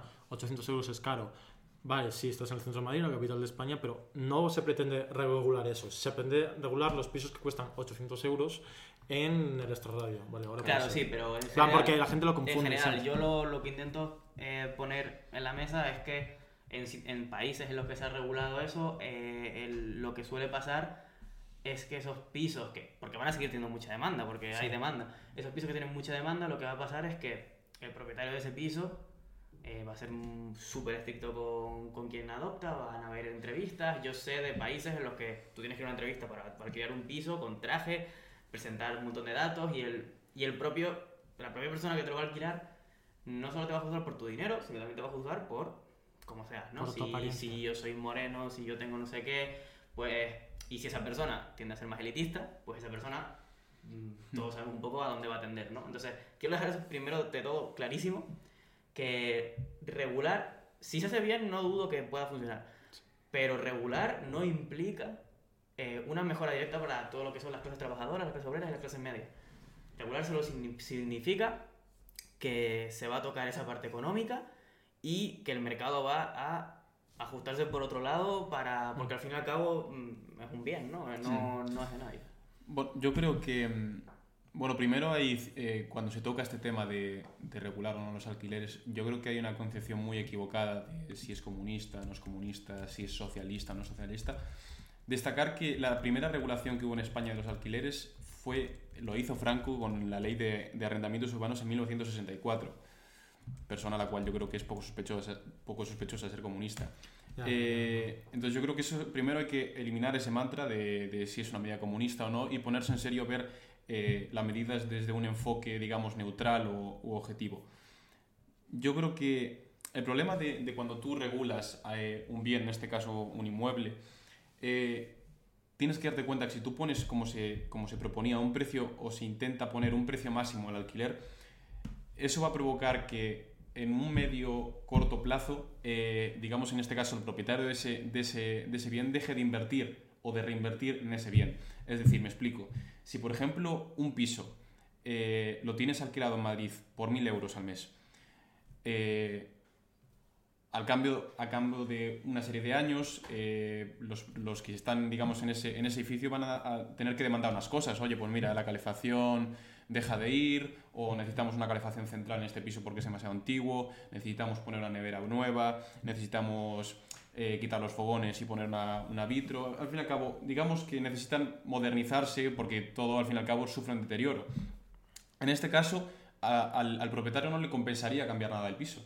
O sea, si tú contro porque si el propietario consigue cambiar estas cosas, invertir en este piso, poner un vitro nuevo, un- una nevera nueva, etcétera, pues igual puede o se puede permitir la capacidad de subir el precio del alquiler. Es decir, si lo estoy alquilando por 1.000 euros y gasto yo 7.000, 8.000, 10.000 euros en este, en este piso, pues lo voy a subir, tengo la posibilidad de subir a 1.200, 1.300.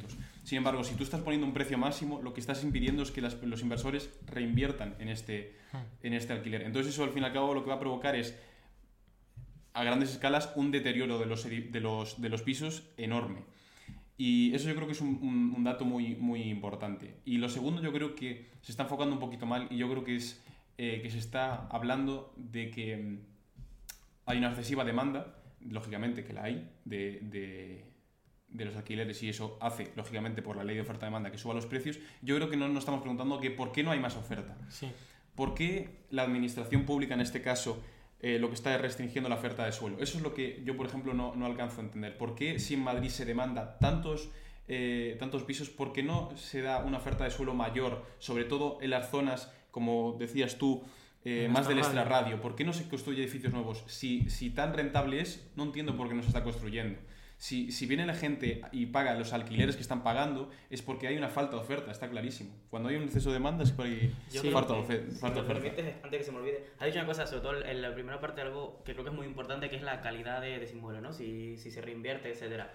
Creo que eso es una, un apunte muy correcto porque si vamos a regularlo, creo que es muchísimo más inteligente, muchísimo más útil, en vez de regular el precio total, regular la calidad. Es decir, eh, yo llevo tres años en Madrid, cada año en un piso distinto. Se nota cuando no se invierte y si se invierte en un piso, se nota cuando llegas a un piso nuevo y la tele no funciona, la nevera está rota, la lavadora echa agua, todo cosas que, que- que me han pasado. Y, y en general se nota, se nota cuando alguien invierte y no. Y eso sí se es más regulable, sí es más regulable que venga alguien de Hacienda, por poner un ejemplo, Sí. y vea si tú has invertido o no en ese piso y vea si merece, entre comillas, ese alto nivel de, de, de oferta, ¿no? Porque al fin y al cabo, lo que tiene cuando tú alquilas un piso es que no todo el mundo sabe de casas, ¿no? Entonces no todo el mundo puede llegar, no, no es un bien como comprarte, yo que sé, un paquete de papas que sabes que si está abierto está mal. Entonces, eso es una, una buena manera. Y lo segundo que has mencionado, si me permites decirlo rápido, eh, yo creo que en España el tema de la construcción es muy tenso porque tuvimos una crisis masiva precisamente por, por esa construcción y también que España es el país de la Unión Europea, pero además por muchísima distancia que más casas vacías tiene, ¿no? Sí. Y sobre todo que una gran mayoría de esas casas pertenecen a bancos, que al fin y al cabo un banco... A un banco no le interesa tener tu casa, a un banco no le sale rentable tener tu casa, le sale rentable venderla, alquilar, eh, hipotecarla, etcétera. Sí. Entonces, eh, creo que en España, ese, como suele pasar cuando hay una crisis, ese mercado se asusta, ¿no? Y como el mercado está asustado, eh, construir ahora mismo es muy tabú en España. Y aún así creo que tenemos bastante edificación. Creo que el problema también es un poco de... No existe una, ni una autoridad ni una forma central de de verdad Claro. tener en cuenta todos esos pisos de alquiler, etcétera. Está, tú puedes mirarlo por Airbnb, tú puedes mirar por tucasa.es, no sé, por Sí. un millón y, y- y medio, pero no puedes de verdad centralizar eso, no puedes de verdad tener una idea y por tanto eh, organizarlo administrativamente Claro. hablando. En plan, comentan en el chat, hay un poco en, en contra de lo que dices tú, que el que tiene un piso para alquilarlo es un negocio, por lo que tiene, por lo, eh, por lo que, tiene que cuidarlo. Yo lo que digo es que, eh, obviamente, o sea, está muy mal visto y al menos a mí me parece de muy mal gusto tener un piso sin cuidar y pretender alquilarlo por un precio, ¿sabes? Y al fin y al cabo, si tú pones ese precio un poquito más bajo de lo que, de lo que está tu competencia, ya lo vas a tener. Pero el problema es lo que mm, dijo Dani, que es que, por ejemplo, eh, hay ¿cuántos pisos vacíos hay en Madrid? Habrá más o menos 10.000. Como mínimo tres. Como mínimo habrá 5.000, 10.000 pisos vacíos solo en, o sea, en lo que es en la ciudad de Madrid. Y muchos pertenecen a bancos. Y el problema está, ¿por qué si pertenecen a bancos no pueden ser ocupados por, por personas que al fin y al cabo tienen más dificultades para pagarle a un casero y tal? Entonces, el Estado, ¿por qué no puede negociar con un banco? Ya no digo expropiarlo porque obviamente es una locura, pero yo lo que digo sin estudiar, sin haber estudiado sobre el tema ni nada, es, eh, por ejemplo, el Estado, la Comunidad de Madrid en este caso, o el Ayuntamiento de Madrid, mira que el Banco Santander, el Banco X, tiene eh, 400 pisos sin alquilar. Esos 400 pisos tienen como un precio. Entonces, yo creo que el Estado, en función del interés general, que es lo que busca el Estado, en función de ese contrato social de que tú das, tú aportas, eh, el Estado te puede ayudar o incentivar a pagar eso, ¿no? Sí, yo creo que el problema es, es, es que entendemos la forma de la regulación, o, yo creo que se está enfocando la regulación mal, como decía antes.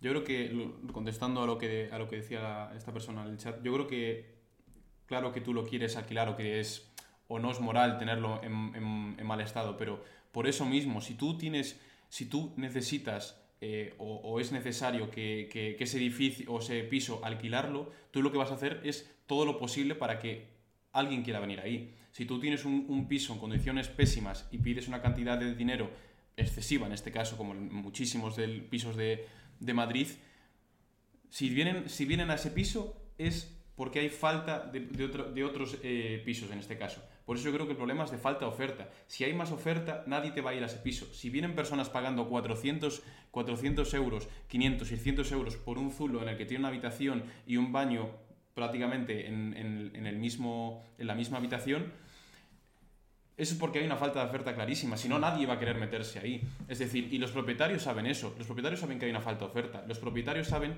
que pueden ponerle ese precio porque alguien va a estar necesitado de ir a, ese, a ese piso. Entonces yo creo que si aumentamos la oferta, digamos, en, en, otras zonas, los precios van a tender a bajar y ese propietario va a tener o verse obligado de por lo menos mejorar el, el, el piso o bajar excesivamente el precio porque nadie, va, eso es nadie Lo que dijiste antes de que nos movamos, eh, lo que tú dijiste de, de, esos pisos que tienen bancos, eh, al fin y al cabo hacer ese piso costó un dinero, ¿no? Y ese dinero usualmente venía de un banco. Luego hubo una crisis y ese dinero se perdió. Si ahora el Estado hace esa inversión, que además es una inversión enorme porque un piso es caro, si el Estado hace esa inversión enorme para luego redistribuir esos pisos, sí. Eh, sí, es verdad que estás creando más oferta. Esto es asumiendo que esos pisos no los vamos a mantener en propiedad del Estado, sino los vamos a, a vender o a subastar o a, entregar o lo que sea.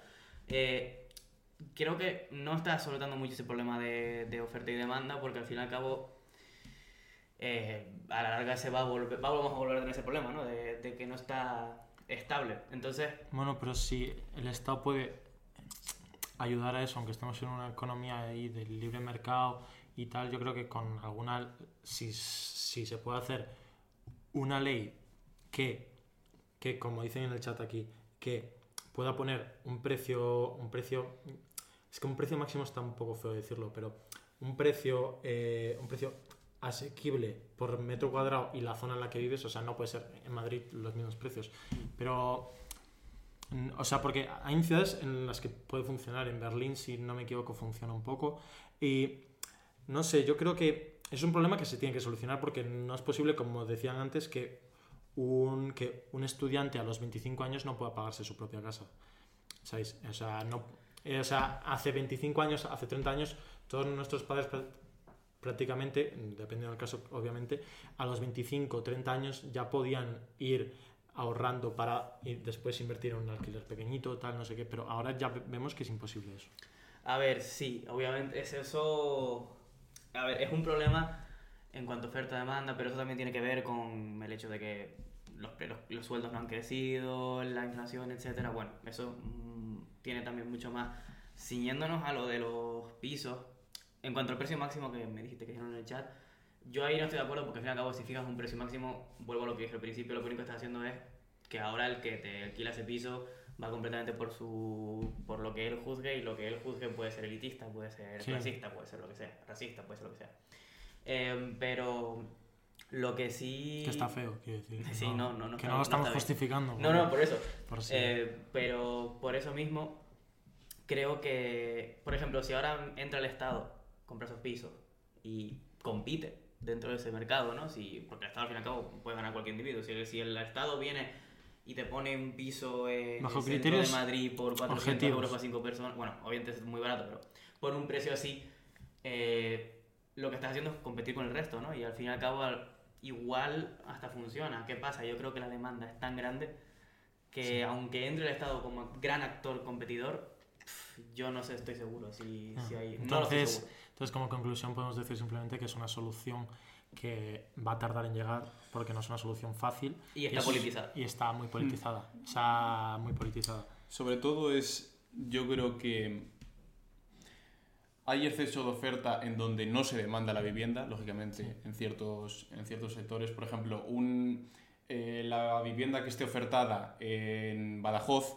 no va a ser compatible con la cantidad de demanda que va a haber en, Madrid, por ejemplo. Ah, o sea, y hay un montón de, edificios vacíos en este caso. Y, por ejemplo, el, el, cambio de, de, los precios de alquileres que hay de una ciudad, por ejemplo, la de Santiago, la que yo pagaba 150 euros de, de alquiler, a esta que puedo pagar entre 360, casi 400 euros, ah. es debido a, lógicamente, que esto es Madrid, pero esto también pasa con, con diferentes ciudades en, en donde hay un exceso de demanda por, por ciertas cosas, por, por ejemplo, venidor, que no es, no es tanto que la gente quiera vivir ahí, sino en ciertas épocas de verano sube un montón los precios por eso mismo, porque hay una, falta de oferta para la, enorme demanda que se, que se manda necesita. Claro, pero el problema está que no para mí no es lo mismo Madrid que venidor porque tú a venidor no vas a trabajar claramente, tú ni vas a estudiar porque no tienes universidad, pero tú aquí a Madrid tú vienes con unas necesidades que, que son reales para tu futuro, no vas no vienes de vacaciones. No, claro, yo me lo, me, refería, me lo refería más a modo de, a modo de ejemplo en el, en, el, en un sitio en el que nos demandasen, digamos,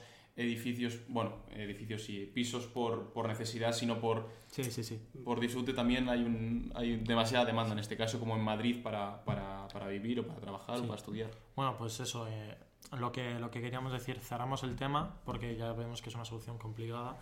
Mm, hay muchas opiniones y todas son válidas, la verdad, porque puede ser verdad que aumentando la oferta eh, se eh, eh, funcione, como puede ser verdad eh, que regulando los precios funcione, porque al fin y al cabo, si no se implementa una política pública, eh, no, no podemos ver el resultado. Tenemos la siguiente, tenemos la siguiente noticia que es sobre eh, las pensiones. ¿Sabes tú, comentas tú algo? Bueno, si quieres empezar tú sobre las pensiones. Eh, ¿Sobre las noticias o sobre las pensiones en general? Bueno, lo que quieras. Bueno, a ver, las pensiones es algo... Es el gasto público más grande de España, ¿sabes? Es algo, De, de lejos, además. 40%. es algo muy, y muy, muy... incluso, ¿eh? 49. eh, políticamente hablando, el partido que toque las pensiones Uf, Está muerto. está muerto. La. Es decir, el partido que ahora diga que Voy a que- bajar 100 voy a bajar las pensiones es el partido que Le salen los le abuelitos a la calle, ¿eh? Exacto. Entonces, es un tema que si tú eres líder de un partido, y nosotros lo podemos hablar aquí porque no tenemos que perder votos, pero si tú eres un partido político y tienes que hablar de este tema, mm, probablemente tengas 20 politólogos detrás diciéndote, vale, di esta palabra, no esta, etc. Sí. Entonces es un tema muy tenso. Eh, creo que lo sabemos todos, lo sabemos los tres aquí, el, el- el- técnico de, de sonido, y lo sabe todos los que están escuchando, que las pensiones no son sostenibles ahora mismo. Eh, creo que esto nos toca más a nosotros porque somos jóvenes y sabemos que lo vamos a tener que pagar nosotros, Sí. pero no, ahora mismo es muy, muy difícil. Em, ¿Qué pasa? Obviamente, bueno, obviamente, creo que eh, tanto como los partidos políticos no lo van a tocar y encima hay un gran razonamiento de si alguien lleva cotizando toda su vida y se quiere jubilar y lleva toda su vida pensando hasta los 67, hasta los 67 o los 65, no, no Sí. seguro que queda, queda ahora, pues y luego ahora llega un gobierno del que sea y le dice no, te vas a jubilar más adelante y vas a tener incluso menos dinero, Claro. Pues obviamente eso es una cosa que, que no se puede hacer. ¿Qué pasa? Que cuando se reconstruyó, yo voy a dar un poco de contexto histórico que es más un poco lo, lo- lo que me especializo, cuando se construyó todo ese sistema del estado de bienestar, etc. en general todo el mundo había salido de una guerra mundial, ¿no? Entonces había muchísima población que poner a trabajar, que poner a cotizar, que poner a funcionar, se tenían muchísimos más hijos, etc. Em, técnicamente, si quizás los salarios hubiesen seguido aumentando, eh, se podría haber mantenido a pesar de que ha bajado la natalidad, ha bajado, etc. Pero mm, ahora mismo ese, esa, ese sistema que se construyó, como gran parte de los sistemas que, que se corrompen hoy en día, se construyó en una época distinta, por una necesidad distinta, pues ahora mismo, Sigue siendo el mismo, ¿no? Claro.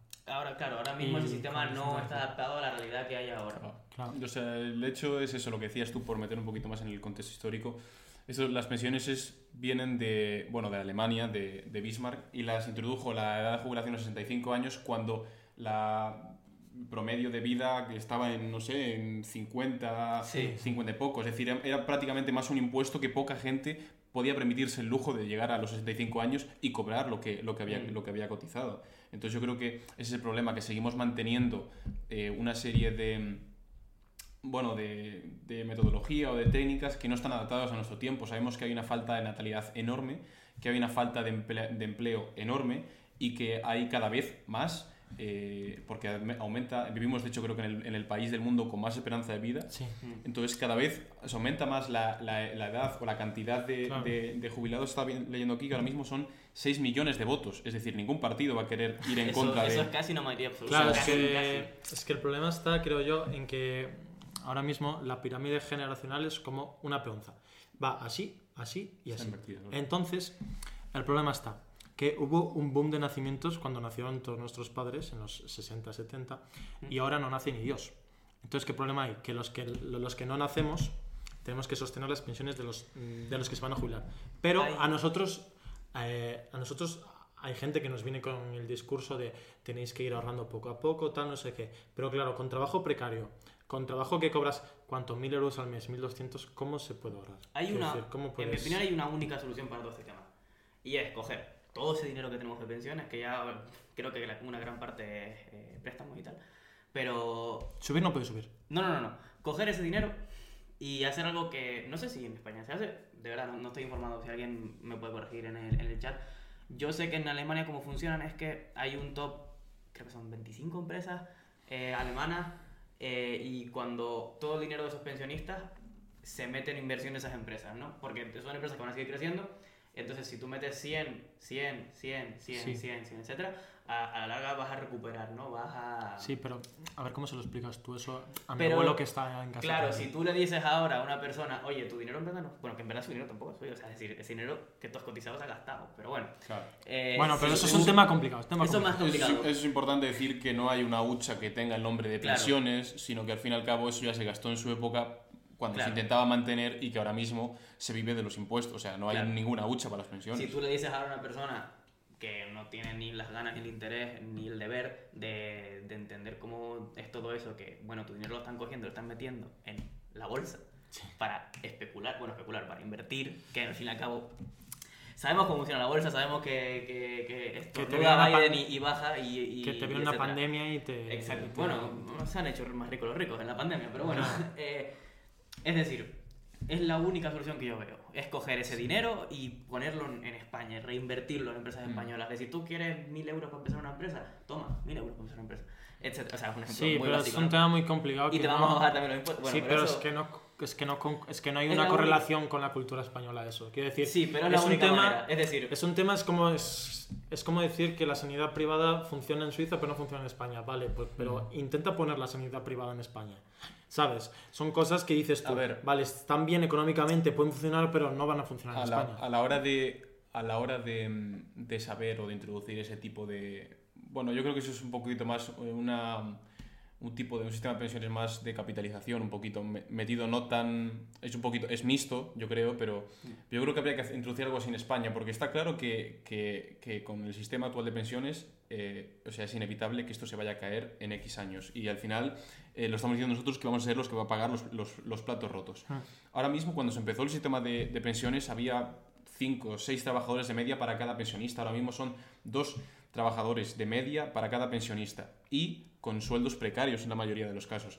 Entonces, es imposible que con los, la cantidad de impuestos que hay ahora mismo en España, con los salarios que hay tan bajos en España, se pueda permitir el lujo a alguien de, o de ahorrar o de incentivar el ahorro, que yo creo que, es, que habría que hacerlo en cierta parte, o de o ni siquiera invertir. Es decir, yo creo que lo que hay que cambiar es, es totalmente la mentalidad de, de las pensiones, saber que esto es insostenible y lo peor es que lo saben todos los partidos políticos y todos los políticos y todos los politólogos y todos los economistas saben de sobra que esto es insostenible, pero lógicamente no merece la Pero es pena decirlo, o sea, es, es imposible. un tema muy delicado. También eh, quiero de- eh, interferir que cuando tú lo que dijiste tú antes estoy un- bastante un poco en desacuerdo que creo que si invertimos ese dinero que ahora mismo es verdad que son préstamos básicamente pero si invertimos ese dinero en España en, en comercio etcétera porque España al menos esta es mi opinión puedo o sea yo creo que España tiene una actitud bastante en contra de empresas, en, en desfundarlas sobre todo. Sí. Yo Sí. no sé si en, en Francia creo que es que tienes dos años sin impuestos, los dos primeros años. En Portugal es En, creo, en Portugal es similar, en Alemania también, etc.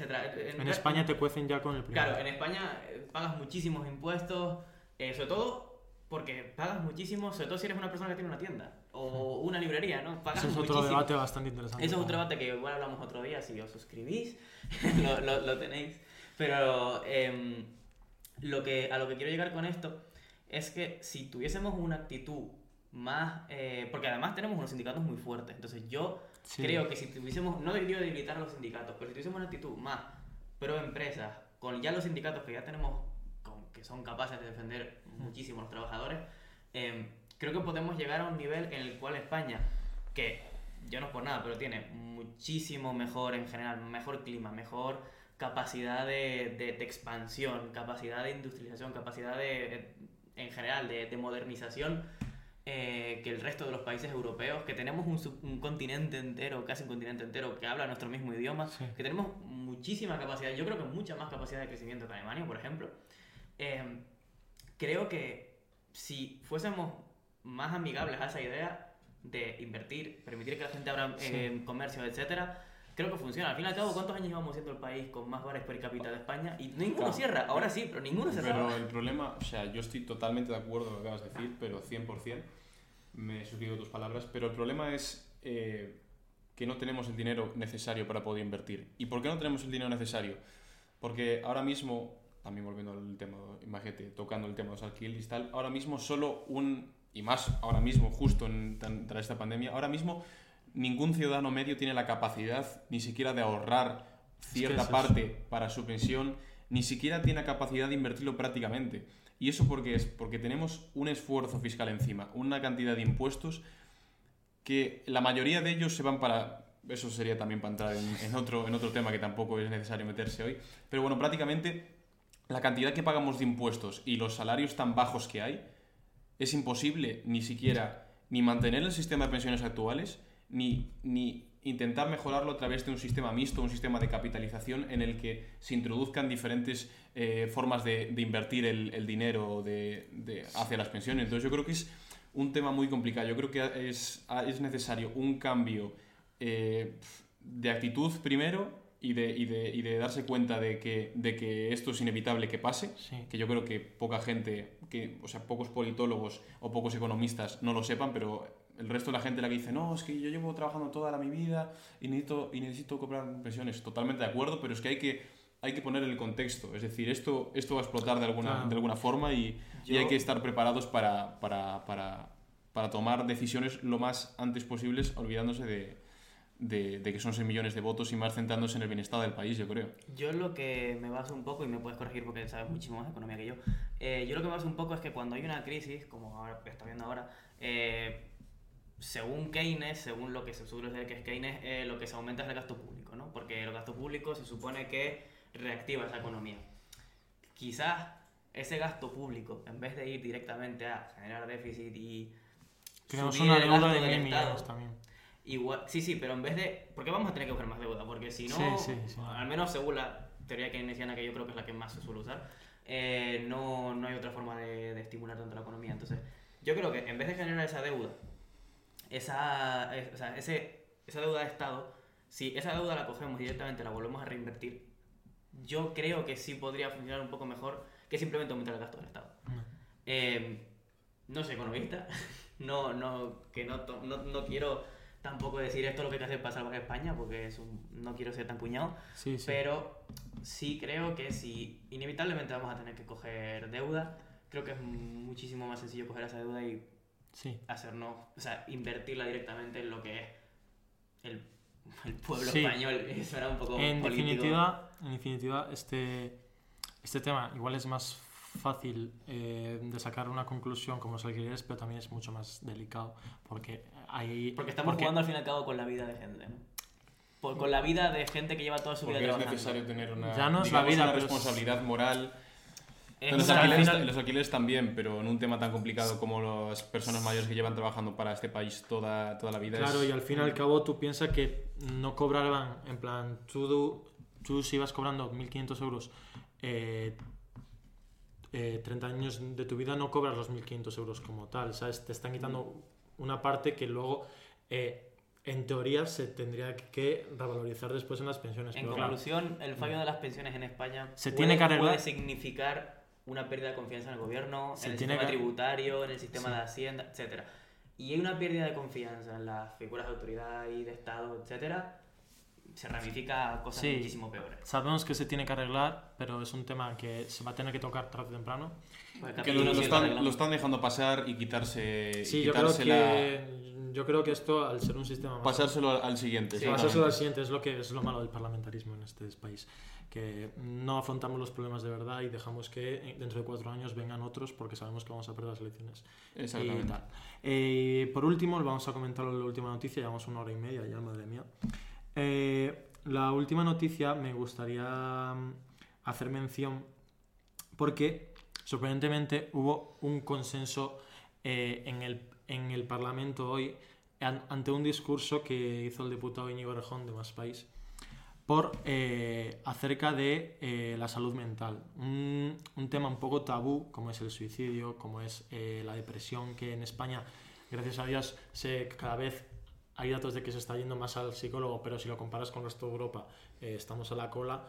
Y yo creo que el discurso que hizo Íñigo Orejón, si lo podéis ver, pues está en YouTube, ponéis discurso Íñigo Orejón hoy y ya está.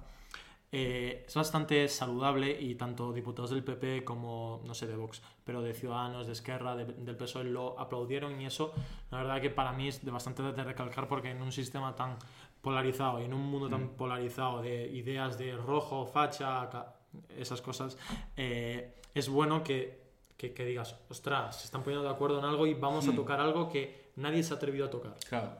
Yo creo que es, es muy, muy interesante. A mí me pareció también brillante el, el discurso y eso que yo soy poco sospechoso de ser seguidor de, de Arrejonista. Íñigo Rejón.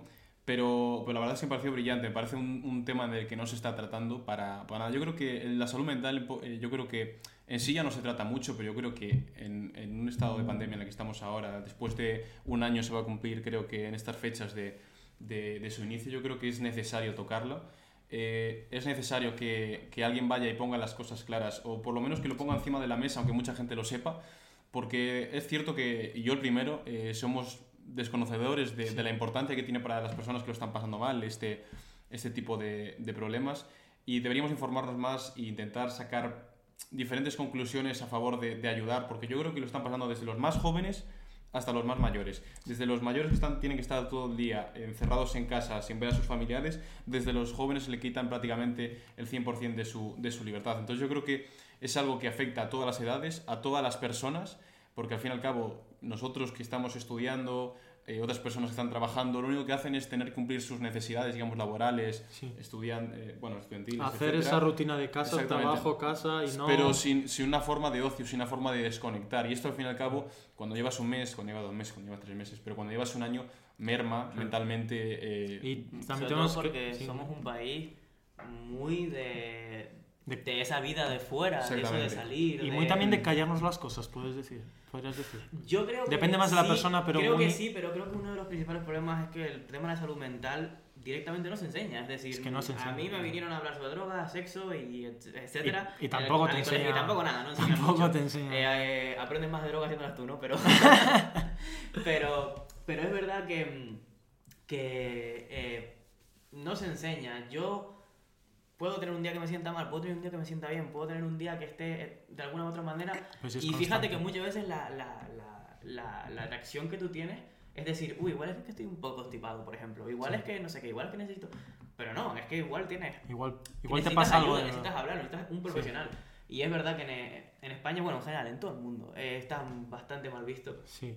Y creo que con nuestra generación se cambia. Yo no he conocido a nuestra generación que diga, ah, el psicólogo para locos, ¿no? Ya, Pero- yo espero, yo espero que eso, que haya una evolución, también una evolución también, eh, esto Pedro Sánchez anótatelo por eh, los precios del psicólogo, habría que mirar un poco ahí porque no puede ser que cada sesión te cueste 40 Porque no se, 50 no se considera. Porque no se considera salud tal, pero vamos a ver, eh, hay gente que lleva un año sola en su casa, hay gente, yo por ejemplo tuve la suerte de ver a mis familiares en Navidad y en verano un poco, pero y si no tienes eso, y si no tienes a tus amigos, y, y si tus amigos no están en tu ciudad, ¿qué, qué haces? Claro. ¿Sabes?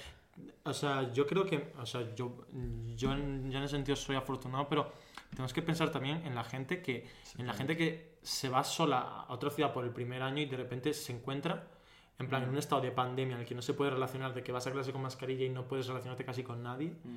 eh, te, te encuentras solo y yo creo que eso se debe tocar y hizo muy bien Niño Rejón en, en tocando un tema tan tabú como... como Y lo ese. peor es que es uno de esos temas que no están politizados, pero son tabú. Es uno Que de esos no, temas que, no, es que, que son tabú porque decir que tienes ansiedad es algo que, que en nuestra generación sí. Es decir, si, si yo le digo a alguien de mi edad tengo ansiedad, esa persona sí es más capaz de entenderlo porque yo creo que todos Sí. hemos tenido ansiedad. En algún momento de nuestra vida todos hemos tenido ansiedad. sí, Pero las generaciones mayores no lo ven. Sí, pero tan yo así, creo ¿no? que hay que distinguir ansiedad con un problema que te pasa Sí, sí, sí, con también algo. problemas más serios, pero de todos Tampoco somos expertos en Claro, no, mental. pero todo ese espectro, desde simplemente un día que estás muy mal o varios días que estás muy mal hasta una depresión clínica, etcétera, todo ese espectro no se toca prácticamente. Y, y es muy importante y bueno, yo también me alegro de que se haya mencionado en, en el Congreso, me alegro de que haya un, por fin un, un consenso entre la gran mayoría Sí. de los partidos políticos, a pesar de que solo sea de cara una al público. política. A pesar sí. de que eso sea política pura y dura, que no se esté haciendo nada, eh, al menos tener esa conversión es importante. Al menos lo que estamos hablando nosotros ahora es importante, Sí. al menos, etcétera. Y, Y por ejemplo, así como un dato ya para ir acabando, aunque no quiero acabar tan triste, eh, hay más muertes por suicidio en España que por accidentes de tráfico. Eso hay casi el doble. vamos a ver, ¿sabes? Es un tema que está ahí. Si la DGT está para los está para los está para los afectados por accidentes de tráfico, el Estado y los centros sanitarios tienen que estar para eso también. Y con esto, desgraciadamente, pero bueno, vamos a tal. eh, acabamos este episodio que a mí me ha encantado, la verdad. A mí Hemos acabado, Fue muy interesante. Hemos, hemos tocado muchos temas, muchos puntos de vista. Queremos feedback también. Queremos, siempre. queremos que nos sigáis en nuestras redes sociales para que nos tal. Darle al follow aquí, os creáis una cuenta, le dais al follow que nos ayuda. ¿Y qué tal tu experiencia, Andrés, por ejemplo? Bien, bien. Estuvo muy chulo, la verdad. Muy Sí. guay. Dani, como Muy siempre. bien, segundo ya, veterano y. Veterano. muy, muy Y feliz. bueno, esta, le- esta eh, haremos otro podcast esta semana, no sabemos cuándo ni dónde, estar atentos a nuestras redes. Y eso, que muchas gracias por estar ahí, que seguimos aquí y que a tope con todo. Y gracias al técnico. Gracias al técnico también, a Gracias al Marcos. Hasta luego. Hasta luego, chao.